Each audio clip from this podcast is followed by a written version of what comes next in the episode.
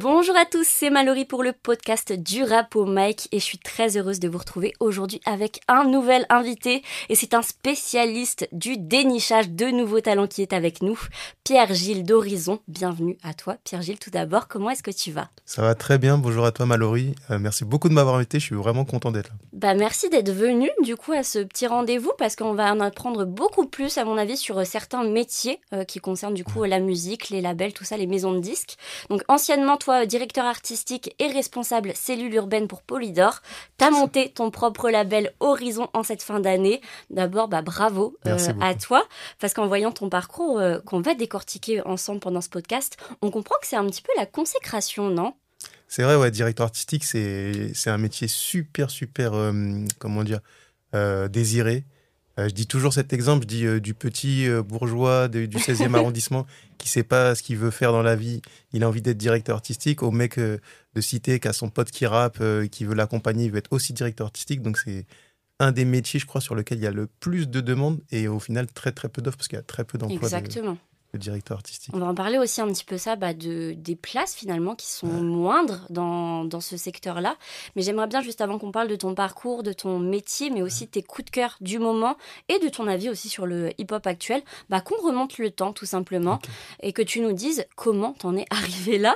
Donc déjà, avec quels artistes euh, tu as grandi et surtout t'avais quel âge quand le rap est entré dans ta vie, le hip-hop?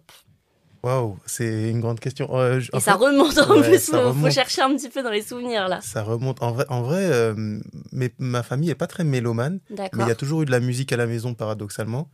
Et euh, j'ai grandi pas du tout avec du rap de base. J'écoutais beaucoup de variétés, c'était Alain Souchon. Par rapport à tes parents ou tout seul? Ouais, non, bah, par rapport à mes parents, mais j'écoutais ce qu'ils écoutaient en fait, tu vois, de base.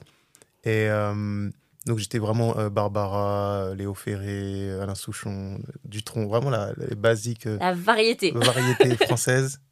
Et euh, je crois que le rap, la, la, la première expérience que j'ai dû faire du rap, ça a dû être Chris Cross, le, groupe de Jermaine Dupri, avec, produit par Jermaine Dupri.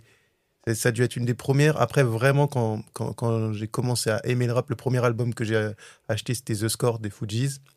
Donc ça se passait plutôt du côté des States alors Ouais, c'est ça. 96, le, début, ouais, vraiment. Nas, euh, tu vois, euh, Fujis, euh, Didi un peu, après 97, Bad Boy, et tout, etc. Donc, ouais, au début, c'était beaucoup. Et après, j'ai commencé, de par le rap américain, à acheter des fanzines, des magazines, tu vois, Radical Air mhm. et tout. Et je me suis intéressé au rap français. Je crois le premier concert de rap français auquel je suis allé, c'était, comment il s'appelle Secteur A, à l'Olympia, pour le 22 mai à l'Olympia. Euh, ça devait être quelque chose. C'était incroyable pour moi à l'époque. Il y avait tout le monde, Stomy, Passy, euh, Arsenic, euh, Mais du coup, tu étais déjà fan à ce moment-là ou ça a été. Ouais, tu avais quand même déjà bien écouté. C'était un peu la consécration, le concert. Il y a tout le monde, tu es comme un fou, quoi. En fait, tu vois, pour répondre à ta question, qu'est-ce qui m'a amené au rap mhm. J'écoutais pas mal de musique. J'aimais la musique, même si j'étais pas dans une famille de mélomanes et tout. Et, et moi, j'ai grandi dans le 18e, tu vois, Port de Clignancourt. Et en fait, le rap, c'est la première fois qu'il y avait une musique qui parlait des rues que je fréquentais, tu vois. Euh, Doc Gynéco. Oui, parce que Jacques Dutronc, quoi, c'est pas. Bah ouais, c'est pas ton quotidien, quoi. Non, ouais, les cactus, c'est cool, mais tu vois. Euh, ça parle pas vraiment. Ouais, tu vois, là, euh, Doc Gynéco, il parlait du boulevard Ney, c'est un mhm. boulevard sur lequel j'ai passé des, des, heures et des heures. Euh, la Secret Connexion, ils sont de Barbès, tu vois, rue Ramée, c'est des rues. Enfin, tout. En fait, il citait des trucs que je connaissais, que je ouais, vivais. ton quotidien, quoi. Ouais. Et du coup, c'est ça qui m'a mis dedans. Je me suis dit, non, mais c'est une dinguerie. Je savais même pas qu'on pouvait parler de trucs que on vivait en musique. Tu vois, pour moi, les chansons, c'était des chansons. C'était un truc un peu à part où les mecs qui racontent des belles choses, des belles histoires. Et là, on me parlait de moi, de trucs. Tout. Et ouais, ça. Ça enjolivait pas en fait le rap finalement. C'était pas euh, tout ça scénarisé, des belles choses. Par, exemple, je pense à euh, l'Aigle Noir. Tu me parlais de Barbara. C'est quelque chose de très horrible quand on connaît l'histoire, mais tu vois quand elle le chante, c'est beau. Exactement. Et le rap, c'est pas ça. C'est pas on va te faire quelque chose de voilà les pâquerettes, les, les fleurs et tout. Mm. Non, c'est vraiment c'est comme tu dis, c'est ton quotidien, c'est cru, c'est ça. Et on te met la vérité en face. Et je pense que quand t'es jeune t'as besoin de ça. T'as besoin qu'on arrête de te mentir, tout simplement, tu vois. Ça te met de. Tu vois, quand je me rappelle quand. Euh, quand euh, Doc Gynéco, il dit ouais, le, pigeon qui, qui, boit du, du dégueulis de toxico et tout. Et c'était vraiment. Moi, j'ai vraiment grandi. Je veux pas faire, euh, tu vois, la misère et tout. Mais genre, ma mère, les premiers pas que je faisais dans, pour marcher et tout, ma mère, elle me disait ouais, tu vas pas par là, il y a les dealers. oui. Tu vas pas par là, il y a ça et tout, tu vois. Et. Du coup, c'était vraiment ça mon quotidien. Et quand tu le revois dans un titre, tu dis, waouh, c'est une dinguerie. Le mec, il a vécu la même chose que moi. Forcément, tu as un affect qui est dix fois plus fort que bah, avec Jacques Dutronc. Mais j'adore Jacques Dutronc, hein, faut pas. tu vois. On crache pas dessus. on a écouté. Non, ouais, pas du tout, pas du tout. Puis en plus, c'est la musique que tu écoutes en famille. Ouais. Parce que tu l'as dit, le rap, c'est plutôt, toi, pas une passion que tu t'es fait tout seul. Justement, t'écoutais T'écoutais quand le rap? Dans ton baladeur C'est ce que j'allais te dire. Non, en fait, pour moi, le rap, c'était vraiment un truc social. Tu vois, c'est avec les amis? Ouais, avec les amis, les grands frères. En fait, j'ai vraiment grandi dans le chaudron du rap, tu vois, le 18e et tout. Et il y avait toujours un grand frère euh, qui connaissait un rappeur et tout ça. Et c'était vraiment le truc social. Le rap, c'était. J'ai pas cherché à être dans le rap, tu vois. Moi, je dis toujours, je suis un peu un obélix du rap. Je suis tombé dedans. je te jure, parce que tout, tout le monde. T'es tombé dans la marmite du rap, quoi. De ouf. Tu sais, le 18e, ça respirait le mhm. rap, Time Bomb, ouais. Secret Connexion, Gynéco, encore une fois, tout. Donc, euh, tout le monde se connaissait, tu vois. Il y avait plein de petits groupes de trucs et tout. Et euh, du coup, le, rap, c'était vraiment un, vecteur social. Tout le monde se parlait du rap entre soi. Même, tu connaissais pas des mecs dans la rue, tu pouvais leur parler de rap et tout.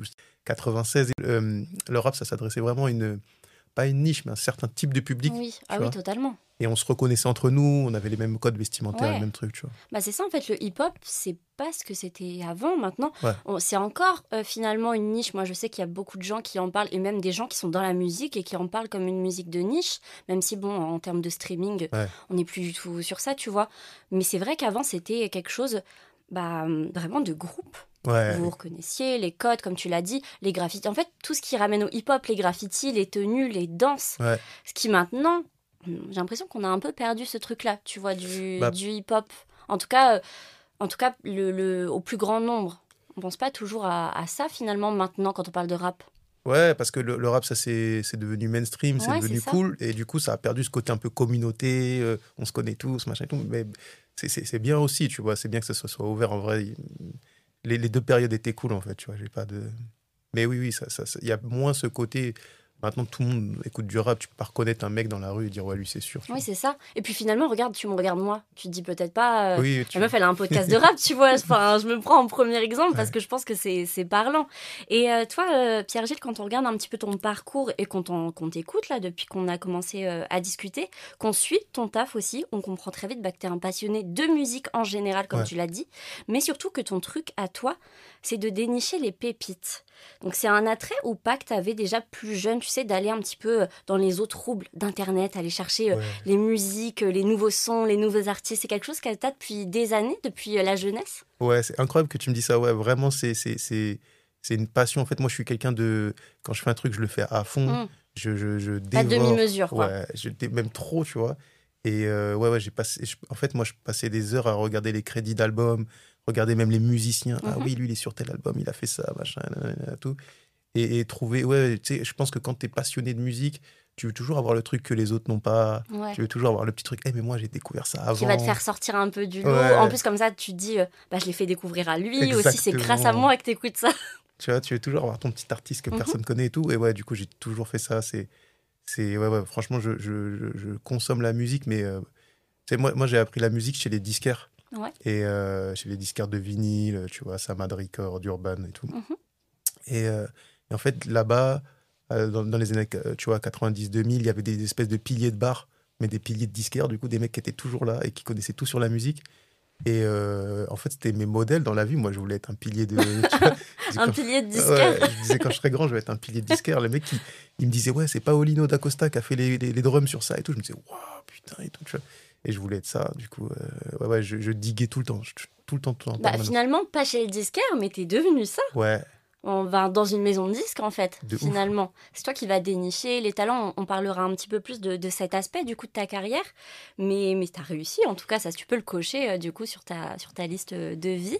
Et euh, si on, on, met un peu de côté la musique, deux secondes, pas pour très longtemps, parce qu'on est quand même dans un podcast musical, elle se passe comment ton enfance côté école? Parce que ça va être important, euh, ça aussi. Est-ce que tu aimais ça? Est-ce que tu étais assidu Waouh, là c'est une grosse question.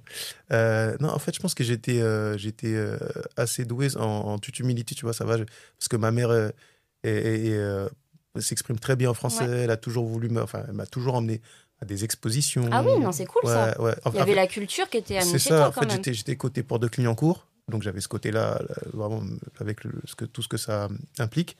Mais en dehors de ça, le week-end, tu vois, on allait à des expos, mhm. on allait au théâtre et tout. Donc j'avais c'était un peu ce truc bipolaire, tu vois, où, où j'étais à la fois des fois une éducation un peu presque petite bourgeoise. Et à la fois, la vérité, c'est que j'étais dans un HLM à Port-de-Clignancourt.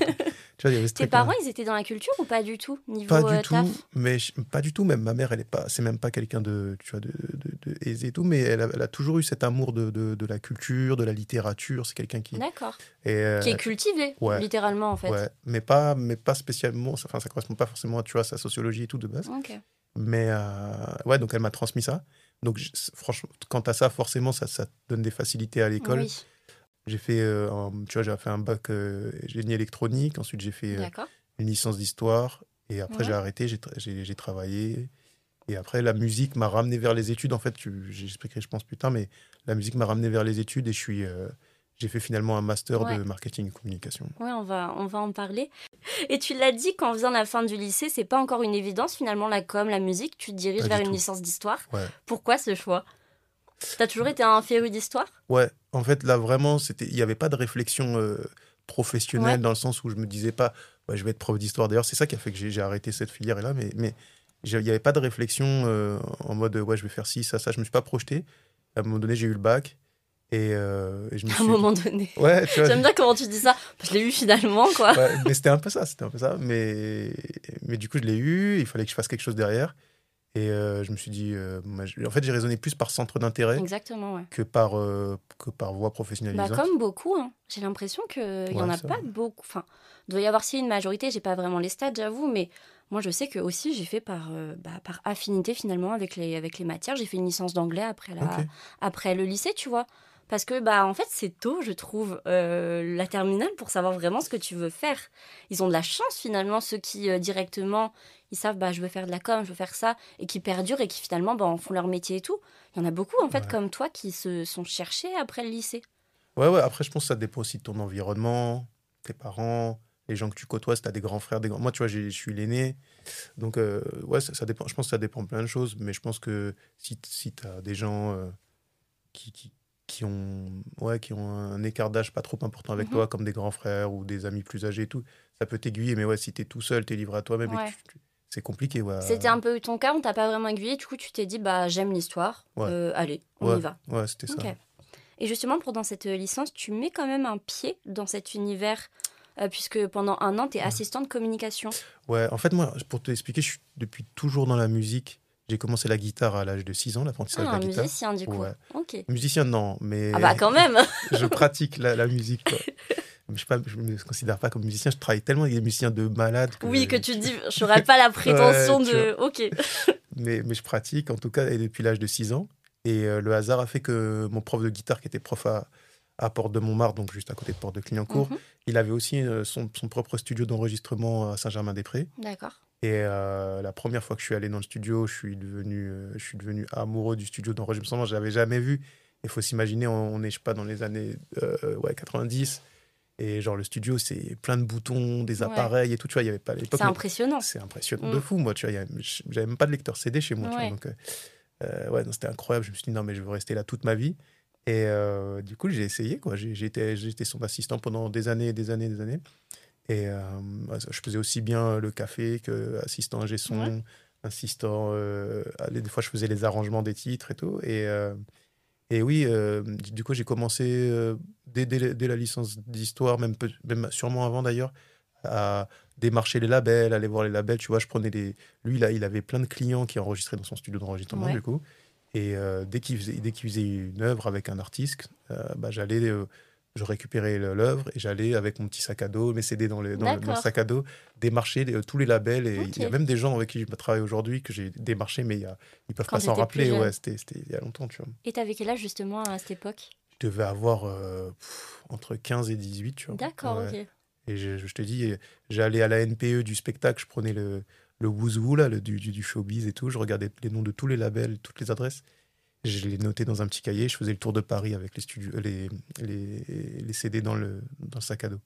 Mais je pense qu'il faut vraiment être passionné, mais à un point, enfin, je veux dire, limite au-dessus de la passion pour la musique, pour faire ça. Parce que moi, je suis passionnée de musique. Je vais écouter de la musique, tu vois, comme, euh, comme les autres. Toi, vraiment, tu as eu cette démarche de dire, je veux, dès le enfin pas le plus jeune âge, pas le berceau, mais dès 15-18 à dire je veux travailler dans cet univers, euh, tout ce qui va être studio d'enregistrement, démarcher les labels.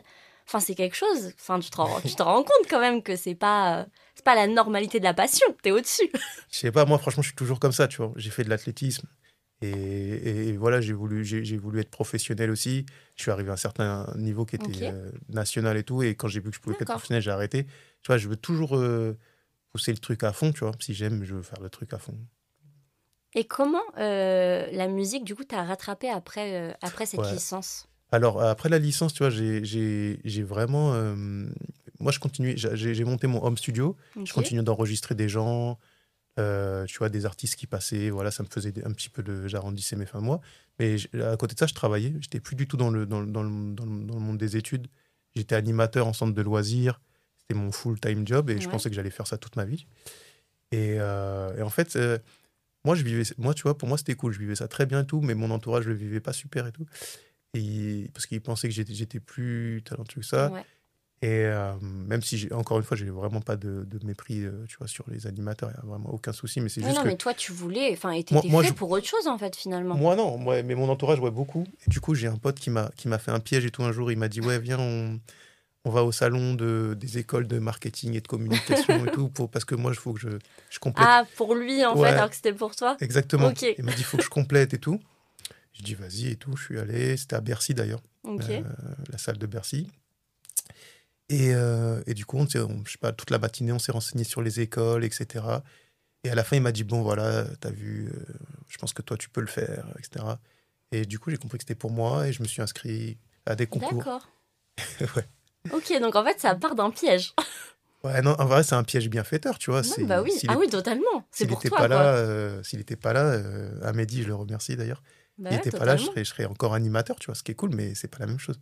Oui, et puis en plus, c'est. Enfin c'est quand même top que ta famille, tes amis soient restés accrochés finalement à ce, à ce rêve que tu avais, à ce truc bah, pour lequel tu étais fait, et qu'ils n'ont pas lâché l'affaire, même si toi tu l'avais un peu lâché, toi. tu dis, dis, bon, bah, je ferai ça et voilà, euh, c'est la vie. Mais non, c'est bah écoute, euh, gros big up à toute ta famille, tous tes amis, parce que je pense qu'ils ont fait un, bon taf en, ne lâchant pas l'affaire. et euh, en faisant mes recherches, moi, avant ce podcast, j'ai appris une anecdote sur toi qui est en rapport avec les études, qui, je trouve, en dit beaucoup sur la personne et le professionnel que tu es. Est-ce que déjà tu as une idée euh, de quoi je parle Non, justement. tu es en train de dire quoi Quelle anecdote Justement, ça, bah, ça rejoint hein, toutes ces formations en com. Il paraît que tu as été checker les profils de professionnels reconnus de la musique pour savoir euh, quelle formation de com mm. choisir. Et tu as du coup, à l'époque, euh, rejoint les FAP en suivant les traces du directeur marketing de Sony. Ouais, complètement. Faut, faut quand même être dérangé pour aller voir ce que tout le monde a fait dans l'industrie et se dire, à lui, franchement, je kiffe sa carrière, je kiffe là où il en est je veux faire la même chose, bah, je vais suivre ses traces et faire la même formation. En fait, en fait, je sais pas si on peut se rendre compte, mais moi, j'étais vraiment déconnecté du, du, monde du... Tu vois, le studio, je connaissais super bien les artistes et tout, mais vraiment déconnecté du showbiz, de tout ce monde-là et tout, tu vois. Et euh, j'étais vraiment dans un environnement particulier qui fait que j'avais pas trop de modèles, de, tu vois, de mhm. gens qui avaient réussi autour de moi directement, tu vois, je pouvais voir. Et euh, Puis tu n'avais pas les réseaux à cette époque. Il n'y avait pas les réseaux, ouais, tu vois. Donc tu ne pouvais pas percevoir, tu vois. Mhm. Nous, les modèles, c'était les, les, mecs qui avaient fait de l'argent dans, dans, la, dans le business et tout, dans la rue, tu vois, mais c'était pas, voilà, c'était pas des trucs officiels. Et, euh, et du coup, il, fallait que je me repère par rapport à tout ça. Et ouais, je suis allé voir tous les DA. Et en fait, je me rappelle, je, je, je procède par interview, tu vois. Et je vois qu'il y a un nom qui revient. Moi, j'écoutais beaucoup 113, Funky mhm. Family. Et je vois que les deux, dans des interviews, ils citent le nom d'un de, directeur artistique qui s'appelle Karim Cham. Et euh, du coup, je me dis, ça, c'est intéressant. Euh, plusieurs personnes citent Karim Cham. Et en plus, c'est des groupes que j'aime bien. Ouais, c'est ça aussi. Par affect. Euh, ouais. Et je me dis, je vais voir ce qu'il a fait comme étude. je tombe sur sa photo. Et moi, moi je suis métis franco-ivoirien. Lui, c'est un métiste euh, sénégalo. Tu t'es identifié en fait identifié, Totalement. si lui l'a fait, moi aussi je peux le faire. Et j'ai intégré la même école que lui, vraiment. J'ai copié, en fait, j'ai copié Karim. Oui, c'est ça. Tu t'es dit, ça a marché. Peut-être qu'avec un peu de chance, pour moi aussi, ça peut le faire. Vraiment, j'ai vraiment copié ça, sa carrière. Ok, bah du coup ça a marché, mais en tout cas pour l'instant ça marche. Euh, tu as occupé bien des postes hein, depuis les années 2000, euh, d'assistant de communication, on l'a dit, à directeur artistique, en passant aussi bah, par chef de projet, ou même plus étonnamment, et tu l'as dit tout à l'heure, assistant d'ingénieur du son euh, au tout début. Si tu devais me dire ce que tu as préféré faire, et au contraire, ce que tu as le moins aimé, qu'est-ce que tu me répondrais? Waouh, ce que j'ai préféré, franchement, c'est directeur artistique, parce que c'était mon but ultime une fois que j'ai commencé la la, bah, rentrer dans ce monde-là, dans le milieu professionnel, c'était vraiment mon but euh, ultime. Et c'est un métier génial, passionnant, où, où tu as, une chance exceptionnelle mhm. de faire plein de choses et tout. donc, ouais, directeur artistique. Ce que j'ai pas aimé, je crois que franchement, j'ai tout aimé. Moi, je suis, comme tu as dit, je suis un passionné. Même quand tu as porté le café. Ouais, je te jure. Tu avais un pied dedans, donc tu étais content, quoi. je comprends. Ouais, ouais, je crois pas qu'il y ait un truc que j'ai pas aimé dans, dans la. Après, c'est très, très dur. Hein. Franchement, chaque, chaque époque était dure, chaque métier est très dur. Euh, mais mais j'aime trop. Et le plus dur, justement, c'était quoi? Je crois que c'est directeur artistique. C'est très, très, très, très dur. On se rend pas compte de, de, de la pression auquel on fait face tant du côté euh, label où tu as des, des, des contraintes euh, bah, de finances, euh, mhm. de rentabilité. Oui, tu fais pas ce que tu veux en fait. Non, pas du tout. Et de côté artiste, tu as des artistes. Moi, tu vois, j'avais un roster de 15 artistes. Les artistes t'appellent nuit et jour. Vraiment n'importe On va en parler aussi de la relation avec les artistes parce que c'est quelque chose. C'est très dur, directeur, mais c'est, mais c'est le meilleur. Enfin, c'est à la fois le meilleur métier au monde et à la fois un métier très dur. Mais il y a bien pire comme métier. Ouais. Ok. Et moi, je dois t'avouer euh, un truc, je stocke un petit peu mes invités sur Twitter avant de les oh là, recevoir. Oh là là, non Je sais que tu as écouté l'interview avec Raphaël Dacruz, donc il y est passé, Furlax aussi euh, dernièrement. Donc j'ai mené mon petit travail d'investigation t'inquiète pas, il n'y a rien de bien grave. Tu vas pas être cancel après cette interview. J'ai vu que tu avais RT un jour un tweet sur Quincy, Jones, ah pardon. Et il me semble que c'était un podcast euh, Radio France, un truc comme ça, qui, parlait de lui que tu avais RT. Et c'est vrai qu'en voyant ton parcours, bah, ça tombe un peu sous le sens finalement. Ça a été une inspi, Quincy, pour toi? Ouais, ouais, ouais, vraiment, vraiment, vraiment. Quincy Jones, j'ai lu sa biographie qui est un gros pavé. Et euh, oui, oui, Quincy Jones, bah, après, je pense que c'est un peu le, le, le, modèle de tout le monde, tu vois, c'est le producteur de Michael Jackson, etc. Mais ce que, ce que j'aime beaucoup euh, chez, chez, chez, Quincy, dans sa vision, c'est qu'il y a un truc très mainstream, très populaire. Euh, tu vois, Michael Jackson, c'est de la musique populaire, c'est fait pour, le plus grand nombre, mais avec l'exigence d'un jazzman qu'il est et d'un mec qui connaît la musique. Et euh, c'est ce que j'essaie de faire à ma moindre échelle. Je ne me comprends pas du tout pour Quincy Jones, etc. Mais j'essaie toujours d'avoir cette dimension populaire et qualitative. En tout cas, la qualité la, la meilleure possible pour euh, ce public-là, populaire et tout. Et j'essaie de, dans mes signatures, tu vois, euh, que, enfin, Bifoli, je les ai pas signés, mais je les ai, j'ai travaillé avec eux sur trois albums. Euh, il y a toujours cette dimension populaire. J'essaie pas de faire de la musique snob ou de niche, etc. Mais à la fois qu'elle soit quand même super bien produite, qu'il y ait des vrais musiciens, qu'on se prenne la tête sur les mix, etc. Donc, ouais, c'est vraiment une inspi pour ça, pour le coup. Moi, c'est drôle ce que tu dis par rapport à Quincy, ce truc de jazzman, de euh, bah, être euh, bah, déjà, euh, comment dire, avoir un, fil rouge que, auquel tu te tiens, tu as ce truc un peu, tu sais, comme la danse classique, c'est c'est fort, il faut être endurant, tu as plein de principes que tu, que tu respectes, tu es, droit dans tes bottes, tu es, sérieux, et aussi l'attention aux détails et à la musicalité. Et ça, je trouve que c'est super important. Et comme tu l'as dit, euh, euh, mélanger ça avec le côté populaire et faire de la musique, comme tu as cité Dajou, Big Flo et Oli, tu vois, c'est vraiment populariser euh, le rap finalement avec, avec ce duo. Et si je te dis des gars comme Jimmy Iovine ou encore Dr. Dre, énorme aussi, des nicheurs de, de, talent pour le coup, est-ce que ça t'inspire? Ouais, bien sûr. Après, moi, je, je, je, bien sûr, Dr. Dre, Jimmy Iovine, bien sûr. Après, le mec, que je que j'aime beaucoup aussi, c'est L.A. Reid, mhm. qui, est le producteur bah, de Usher, Rihanna et tout. Et je pense que, pour être honnête, je suis plus inspiré par la carrière de L.A. Reid, qui est bah, justement aussi un musicien de base, puis ensuite qui est rentré dans le monde des labels, etc., et qui a évolué. Euh, que Jimmy Iovine, je, euh, je pense que c'est une autre approche encore de la musique que je respecte évidemment énormément. Et c'est Dr. Dre, c'est le GOAT et tout, tu vois. Mais ouais, si, mais vraiment mes, mes, mes, inspirations personnelles, tu vois, euh, dans mon bureau euh, chez Universal, j'avais des gros pavés qui, qui, me, qui, me, qui, me, qui étaient au-dessus de moi, tu vois, des, des, gros pavés de livres. Et les biographies que j'avais au-dessus de moi, c'était Quincy Jones, Clive Davis, le, le producteur de Whitney, euh, Alicia Keys et tout, mm L.A. Reid et Berry, Berry Gordy, le, le, patron de Motown. Et je pense que ces quatre-là, c'est un peu mes, mes, mes Avengers à moi, tu vois. Ils, ont tous une vision très mainstream, tu vois. La Motown, il a, il a pris la soul, mais il l'a il rendu presque blanche pour pouvoir la vendre. Mais à la fois, Marvin Gaye, Stevie Wonder, c'est super mm. quali. Donc, euh, c'est un peu mes, mes ouais, c'est vraiment eux mes modèles, tu vois. Ouais, donc tu as vraiment eu quand même, euh, j'allais te demander après, mais tu m'as devancé, tu as vraiment eu des rôles modèles finalement dans, dans, ton corps de métier.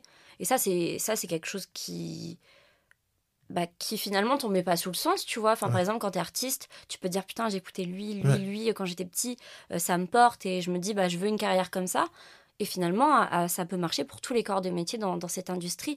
Parce que, mm. après, surtout aux States, là, on, cite beaucoup du côté des États-Unis, c'est quelque chose qui est, qui est reconnu depuis des décennies, en fait. C'est comme les producteurs, les beatmakers. Ça a arrivé, ça quand même, ça fait quelques années que ça arrive en, France, cette reconnaissance. Mais aux States, ça fait des décennies, pareil, en fait. Un Kanye, il était connu en tant que producteur en, fait finalement. Donc euh, non non c'est je trouve ça bien finalement qu'on puisse être porté et, et, avoir ouais des rôles modèles comme ça dans, dans différents euh, sur différents postes différents corps de métier. Revenons quand même à mon stalkage Twitter. Je prends ma voix un petit peu sérieuse. Donc t'inquiète pas ça n'a pas été très long. T'es pas le plus grand tweetos de France. Non. mais j'ai quand même vu pas mal de tweets et de retweets sur Big Flo et Oli et d'Adju aussi par rapport à tes années euh, DA et responsable cellule urbaine à Polydor. Est-ce que c'est des gars avec qui t'as encore des relations, ça? Alors, euh, Big Flo Oli, oui, parce que j'ai la chance de continuer à être leur directeur artistique, même en étant partie d'Universal. Euh, je, reste, je reste avec ma structure, euh, leur DA. Et euh, avec le temps, on est devenus des amis. Ouais, ce que j'allais dire aussi. Ouais, ouais, donc oui, oui, clairement. Daju, non, parce que en fait, on a fait deux albums, Gentleman 2.0 mhm. et Poison Antidote chez Polydor. Et ensuite, il a décidé de quitter le, quitter le label, d'aller dans un autre label d'Universal qui s'appelle Capitol. Et voilà, du coup, on se croise évidemment parce qu'il y a souvent des événements, des choses et tout, mais euh, on n'est pas en pas ce lien comme ouais, on n'a pas le même lien. Je pense que nos liens, ils, ont toujours été professionnels, mais on n'était pas, pas amis au point de s'envoyer des messages en permanence et tout. Et justement, par contre, avec les deux frères toulousains, c'est que ça s'est créé un lien d'amitié, je suppose, au fil des années. Mais en, vrai, en vrai, pour être tout à fait franc avec toi, c'est plus euh, euh, une exception que la règle pour moi. Tu vois, moi, je, moi vraiment, j'ai vraiment la volonté de pas être ami avec mes artistes et d'avoir toujours Faire des la part des choses. Vraiment, vraiment, je ne cherche pas et je ne veux pas même être l'ami de mes mm. artistes. Après, voilà, des fois. Bah, parce qu'après, il peut y avoir confusion, quoi. Totalement. C'est dans n'importe quel. Euh, pour moi, dans n'importe quel travail, tu peux pas non plus euh, être mélangé l'intimité professionnelle parce qu'après, les, les, lignes sont. Voilà, elles sont brouillées, quoi. Je suis totalement d'accord. Tu vois, c'est quand tu es Léa d'un artiste le mec, il te pose, son, il, pense, il pose ce qu'il pense être son meilleur couplet. Tu peux lui dire, frérot, c'est éclaté, refais tout. Quand c'est ton ami, de lui dire, ah, frérot, c'est Ça peut être compliqué. Après, il y en a qui le font très bien. Ouais, bien sûr. Euh, c'est vrai que c'est compliqué, quoi. Mais c'est pour ça que je te dis, Big Folly, pour moi, c'est plus l'exception que la règle. Que je suis pas, je suis pas spécialement ami avec tous les artistes avec qui j'ai bossé. Et qu'est-ce qui te plaît justement autant chez eux pour que ça soit l'exception finalement à la Non, règle? non, mais en vrai, franchement, c'est pas. Euh, c'est pas ce qui me. Enfin, bien sûr que ça me plaît, je les adore, mais je Attention à ce que tu dis. non, mais en fait, on a, je pense que c'est comme ça que ça s'est construit. Je les ai déjà, je les ai connus très jeunes. Ouais, ça euh, Oli, il avait, euh, je pense qu'il avait, euh, je dis pas de bêtises, mais à peu près 19 ans. Mhm. et, euh, et, et, puis, je les ai vus évoluer. Je suis arrivé à un moment de leur carrière où, où, tu vois, moi, au début, je me rappelle quand, quand quand je commence avec eux, ils sont dans la voiture toute cabossée de leur père, ils viennent me chercher à la gare pour qu'on aille au studio à chaque fois et tout. Donc je les ai vus vraiment, euh, euh, tu vois. Tu les as vus évoluer, ouais, quoi. évoluer. Maintenant, je vois, c'est des, des, superstars. Tu vois, vendredi euh, prochain, ils font, ils font la Défense Arena. forcément, quand tu, quand tu vis tellement d'étapes avec eux, on, a, on est parti, on a fait des séminaires en Espagne, on a fait des séminaires à New York, on a fait des séminaires à Los Angeles. forcément, ça crée une intimité, une proximité que tu que tu retrouves pas forcément avec tous les artistes. Tu vois, il y a, mm tu, tu, vis pendant dix ans avec des gens et qui, qui, vivent des trucs tellement exceptionnels. Et toi, tu les accompagnes dans chaque, chacun des trucs et tout. Et puis, ils sont, ils sont très généreux humainement, très reconnaissants. Ils disent toujours, ouais, merci Pierre-Gilles. Enfin, forcément, ça crée un truc, tu vois. Est-ce que tu as, as, des artistes avec qui ça ne l'a pas fait? Parce que tu travailles au plus proche des artistes.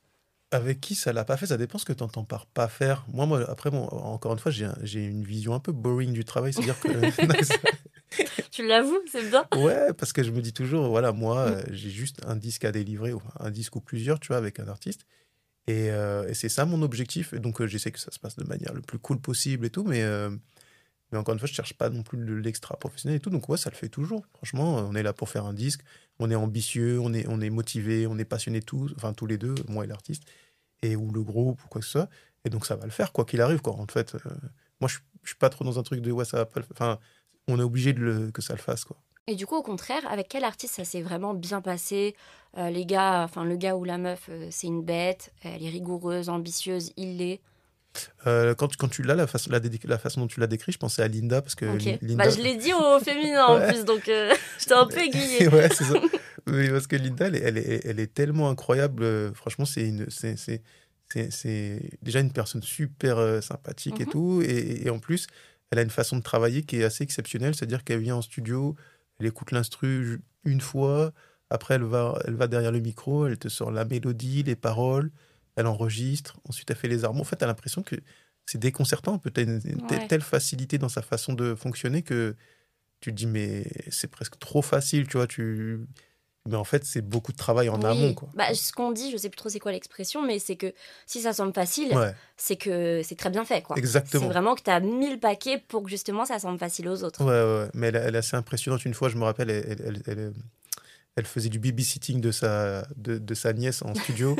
Et euh, en fait, en même temps, elle s'occupait de sa nièce, en même temps, on, la voyait écrire. Très efficace, quoi. Ouais, c'est multitâche. Incroyable. Franchement, elle est incroyable sur ça. Ouais. Ok.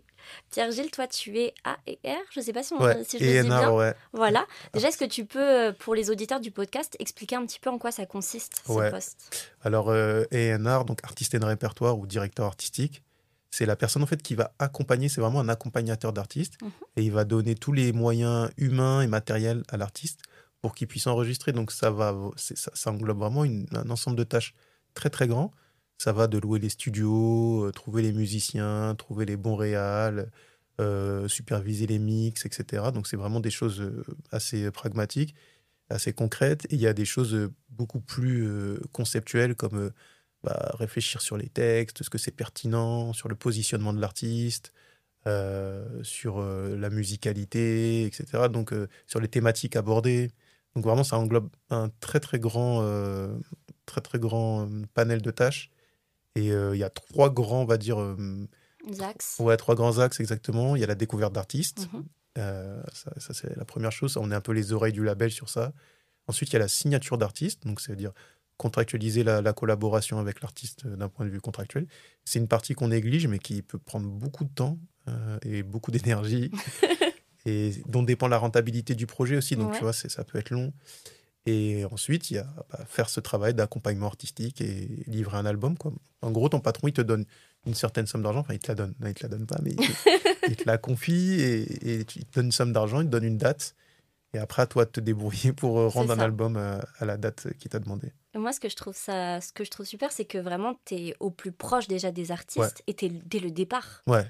C'est quand on tape ton nom sur euh, Google, parce que oui, je l'ai fait, on, trouve, on tombe direct sur euh, plein d'articles d'artistes, en fait, et mmh. découvert par Pierre-Gilles, mmh. déniché par Pierre-Gilles. Donc, tu es vraiment le. Ouais, tu es dénicheur de talent, déjà, littéralement. Et en plus, faut avoir quand même une certaine oreille, il faut avoir euh, bah, les connexions, savoir où chercher, où diguer. Toi, tu justement, c'est quoi un petit peu ton, ton processus pour dénicher un talent? Tu vas voir où? Comment, comment est-ce que ça se passe? Alors déjà, je dirais que c'est pas un processus euh, individuel.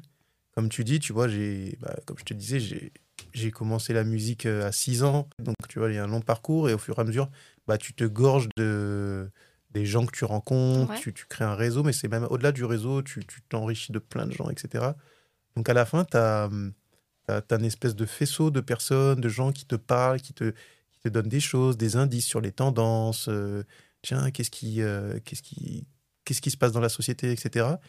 Euh, et, et, tout ça, ça, ça, converge vers des, des choses. Toi, tu as des pressentiments aussi. Des fois, tu, évidemment, tu t'appuies sur de la data. Et euh, ensuite, euh, ouais, tu t'appuies sur à la fois ton réseau, les réseaux sociaux, évidemment, le live beaucoup. Moi, je vais énormément en concert. Et à la fin, ouais, tu arrives à te faire ton avis. Hein.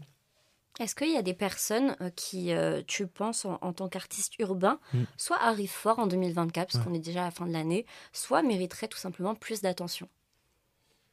Alors, moi, j'ai une vision particulière. Je pense que le public se trompe jamais. Donc, je euh, je pense pas que quelqu'un mérite plus d'attention ou moins d'attention.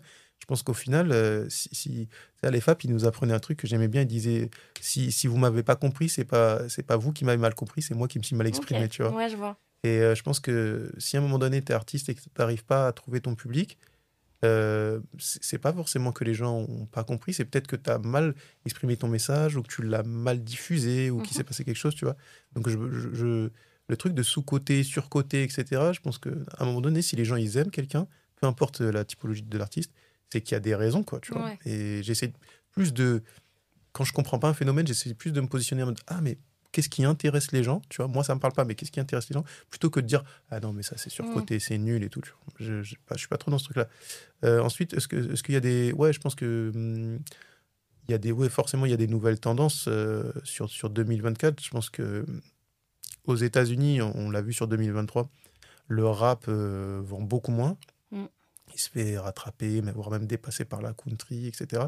Et je pense que une certaine de forme de rap street, alors après peut-être que je me trompe, mais, mais est un peu en train de, de, décroître en France et qui va avoir ouais, des, des nouveaux artistes un peu plus, euh, enfin ce qu'on appelle hors format, mais en tout cas un peu plus, qui cassent un peu ces codes-là, tu vois, du rap, euh, du rap street sur 2024. Là, là, là, comme ça, je penserais à Opinard, je sais pas si tu vois qui c'est. Non, pas du tout, je t'avoue. Qui est un espèce de, de rap euh, un peu bossa, qui, qui, est chez BMG, voilà.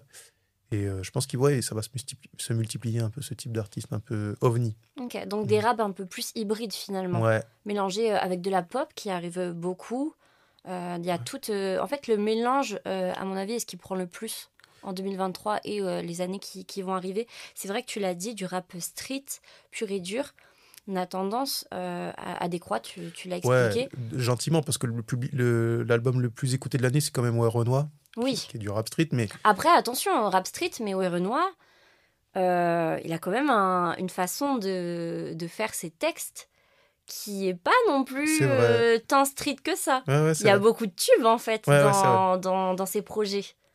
C'est vrai, c'est vrai. Mais, mais quand je disais, euh, je pense que c'est au global, mais il y aura toujours des artistes street de toute façon. Mm. Tu vois, c'est le street fait partie du rap et il y aura toujours des artistes street qui vont. Ouais, mais tu vois, il y a, par exemple, comme je le disais, tu as toujours trois petits sons qui vont, tu le sais très bien, euh, bien monter euh, dans les classements de la SNEP, des vraiment des, des projets comme à l'époque euh, que tu as très bien connu dans les années 95, un peu l'âge d'or avec tous les groupes et tout qui faisait, on l'a dit, des morceaux crus, des morceaux qui, qui dépeignent que la réalité, pas, pas vraiment de sonorité bah, estivale ou plus ambiançante, qui mélange un petit peu plus de, de pop. Par exemple, des gars comme Niax, aujourd'hui, qui je parle de, de, chez moi, bien évidemment, de 7-8, mais qui, qui restent vraiment dans leur truc street. Et encore, euh, même Niax a mis des, des, des potentiels tubes dans, dans son projet. C'est quelque chose qui est inévitable. Ouais, il y aura toujours. Je suis d'accord, il y aura toujours.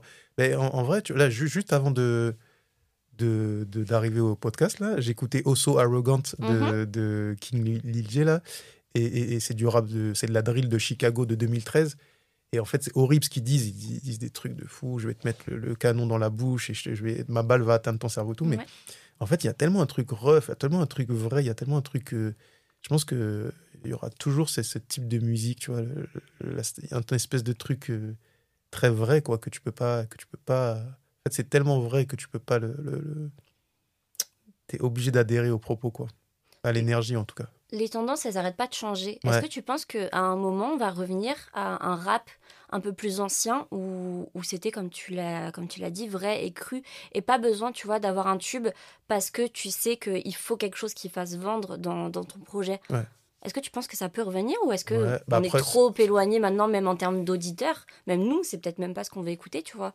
Ouais mais il y aura toujours après ça reviendra sous une autre forme tu vois.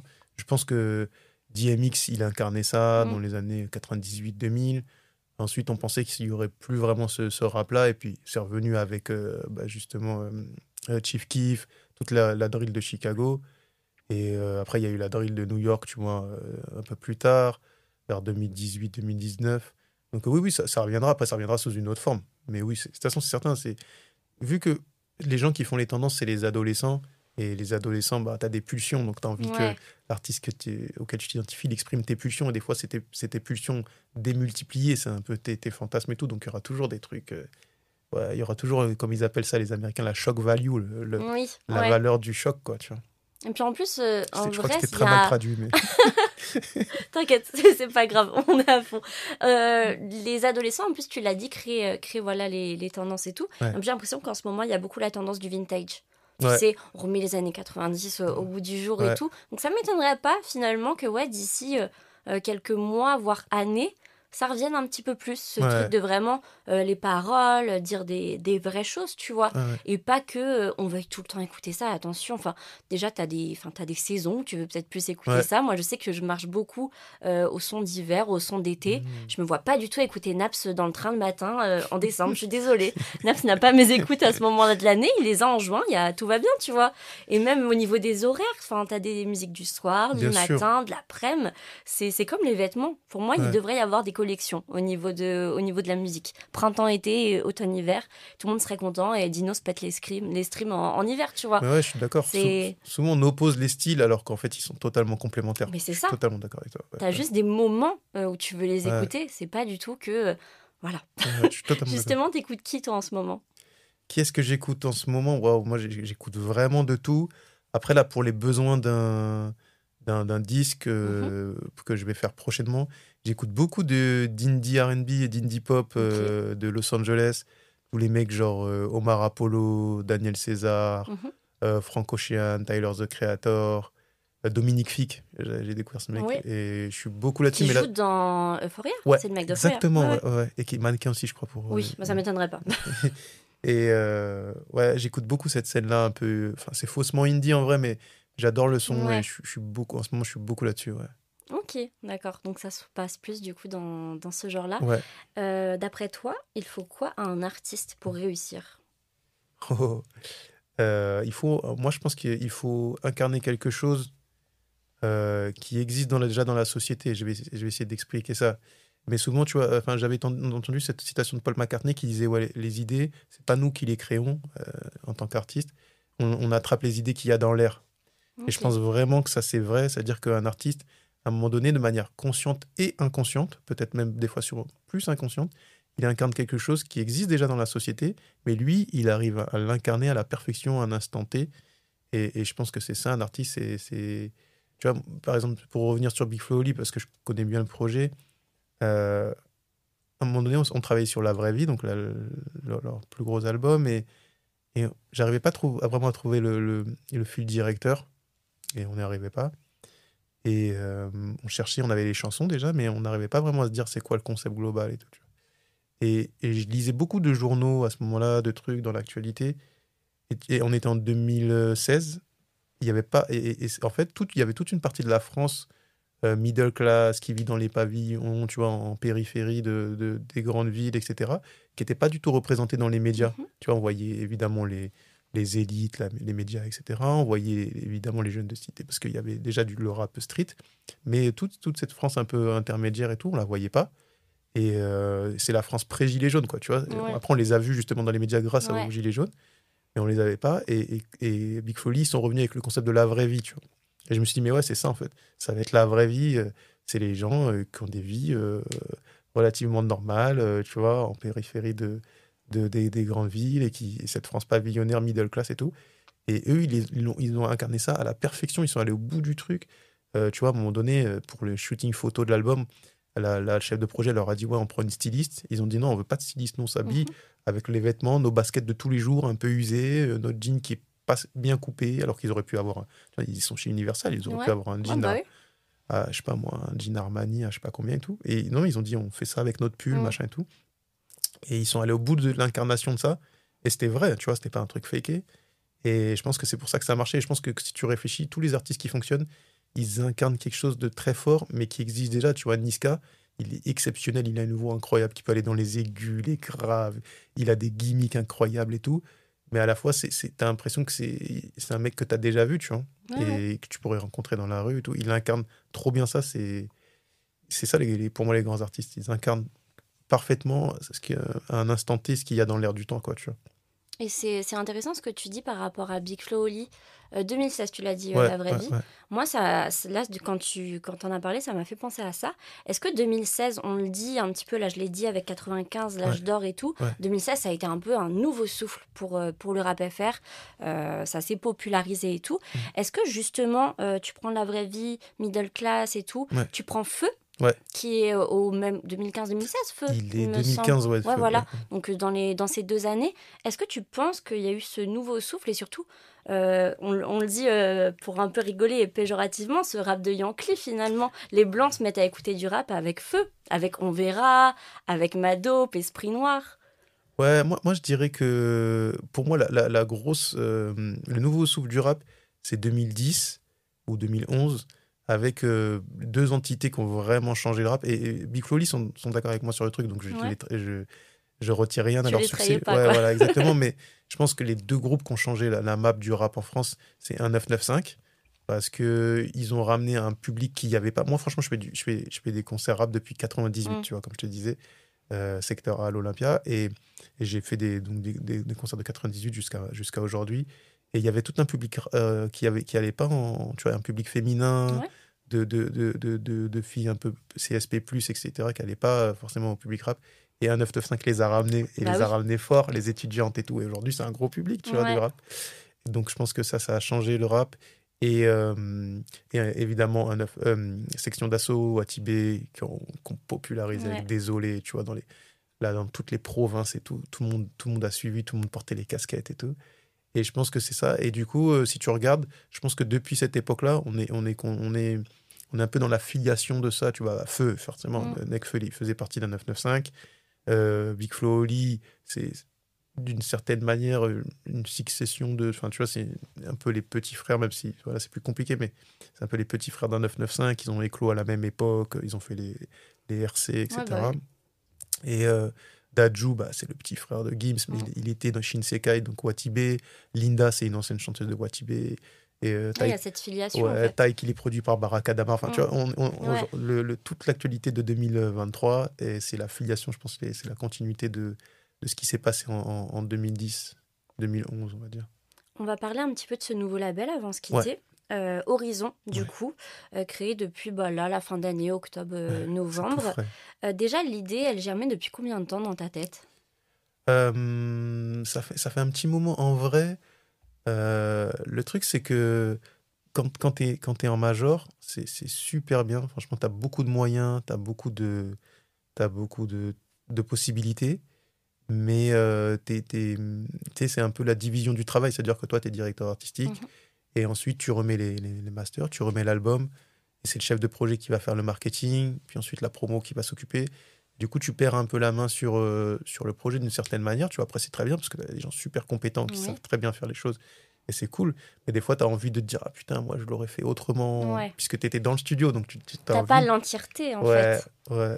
Et du coup, je voulais un peu, un peu grandir par rapport à ça. Et puis, même, bah, j'ai fait 7 ans de direction artistique. C'est mhm. énorme. Franchement, c'est bah beaucoup. Il n'y a pas beaucoup de gens qui tiennent autant de temps et tout. Donc, euh, j'avais envie d'élargir un peu mon, mon focus. Donc ça faisait un moment, j'en ai parlé, tout, etc. Et, et ouais, après, je me suis, je me suis senti euh, prêt à le faire. Il y avait des artistes qui sont, qui sont prêts à me suivre, il y a des partenaires, etc. Donc, euh, ouais. Tu as ramené beaucoup de gens avec toi, justement, en, bah, en partant d'Universal et en créant ce, ce, nouveau label? Non, pas beaucoup, parce que euh, aujourd'hui, l'économie du disque, elle, est faite que tu peux pas partir directement sur, ouais. sur un, une très grosse société mm. et tout. C'est Contrairement à ce qu'on pense, on fantasme beaucoup sur l'argent de la musique, l'argent du rap et tout il n'y a pas tant d'argent que ça. En tout cas, il y a de l'argent, mais pour peu d'élus. Donc, on est obligé de partir euh, petit. Mais en tout cas, ouais, c'est cool. Franchement, il y a plein de gens qui ont envie de d'être impliqués, de travailler avec moi et tout. Donc, franchement, je suis super heureux là-dessus. C'est plutôt, euh, je suis agréablement surpris par ça. Et c'est quoi justement la suite pour ce label? Là, on est sur les débuts. On, on t'attend encore un petit peu, quoi. Ouais, bah la suite, c'est de signer des artistes, mhm. les développer. Et j'ai vraiment envie de de faire bah, un peu ce que je te disais euh, avec la vision de Quentin Jones, c'est-à-dire mettre euh, l'artistique au cœur du projet et de que, que le marque évidemment il y aura de la marketing, il y aura de la promo, mais ça soit que le, ça, ça ne découle que de la proposition artistique et de trouver des propositions artistiques fortes et de prendre des risques. J'ai vraiment envie de prendre des risques, de m'amuser, de, de parce que de toute façon je trouve que la musique c'est un milieu risqué par, par, par essence. Tu ne pourras jamais sécuriser les choses. Donc euh, allons-y quoi, faisons des, des, des, trop beaux disques, des trucs dont on est trop fier prenons tous les risques, même si je sais pas, c'est pas format, c'est pas truc. Et après, on va essayer de, de, convaincre les gens que c'est bien, quoi. Est-ce qu'avant qu'on se quitte, tu aurais euh, un conseil pour les jeunes qui voudraient se lancer bah, dans ces métiers de label et qui n'oseraient pas, n'y croiraient pas aussi peut-être parce que, bah, après tout, les places, elles sont rares. On l'a dit, c'est quand même assez fermé. On va pas se le cacher. Donc, euh, juste euh, un mot, un petit conseil ou quoi? Alors, le conseil que je donnerais, je ne sais pas si c'est un conseil, c'est plus un avertissement parce que je donne aussi des cours dans une école, etc. Et je vois que ça génère beaucoup de fantasmes. Déjà, allez-y, si vous avez envie de le mhm. faire, vous êtes passionné, allez-y. mais je voudrais juste donner deux conseils. Le premier, c'est intéressez-vous à la musique en elle-même avant de penser à votre carrière, avant de penser à quoi que ce soit. Aimez la musique, intéressez-vous, allez au concert. Euh, vraiment, aimez la matière musicale mhm. en elle-même et ne vous projetez pas sur ouais, je vais avoir un disque d'or, je vais avoir un disque de platine, etc. Parce que sinon, ça va être très frustrant en fait. Euh, avant d'avoir, moi, j'ai mon premier disque d'or euh, je l'ai eu, euh, tu vois, ça, faisait 10 ans que j'étais dans la musique, quoi. Donc, 10 ans, si j'attendais que ça, ça aurait été très frustrant. Donc, aimez ça, aimez, aimez la musique, comprenez les musiciens, parlez aux musiciens, etc. Ça, c'est le premier conseil. Et deuxième, euh, le deuxième avertissement, c'est énormément de travail. je sais que sur les réseaux sociaux, tout est shiny. On mm. monte les disques d'or, les certifications. C'est pas la vraie vie, les non, c'est pas la vraie vie. Ça, il y a beaucoup, beaucoup, beaucoup, beaucoup, beaucoup, beaucoup de travail derrière. Ok, bah merci euh, en tout cas beaucoup euh, Pierre-Gilles d'être passé par du rap au mic pour retracer ton parcours, pour ton parcours pardon. Ça m'a fait aussi très plaisir de parler euh, hip-hop avec toi, ça se voit que tu es un passionné. Et bah écoute, je te dis peut-être à la prochaine. À la prochaine, merci encore pour ton invitation. Bah, merci à toi. Salut Pierre-Gilles. Salut.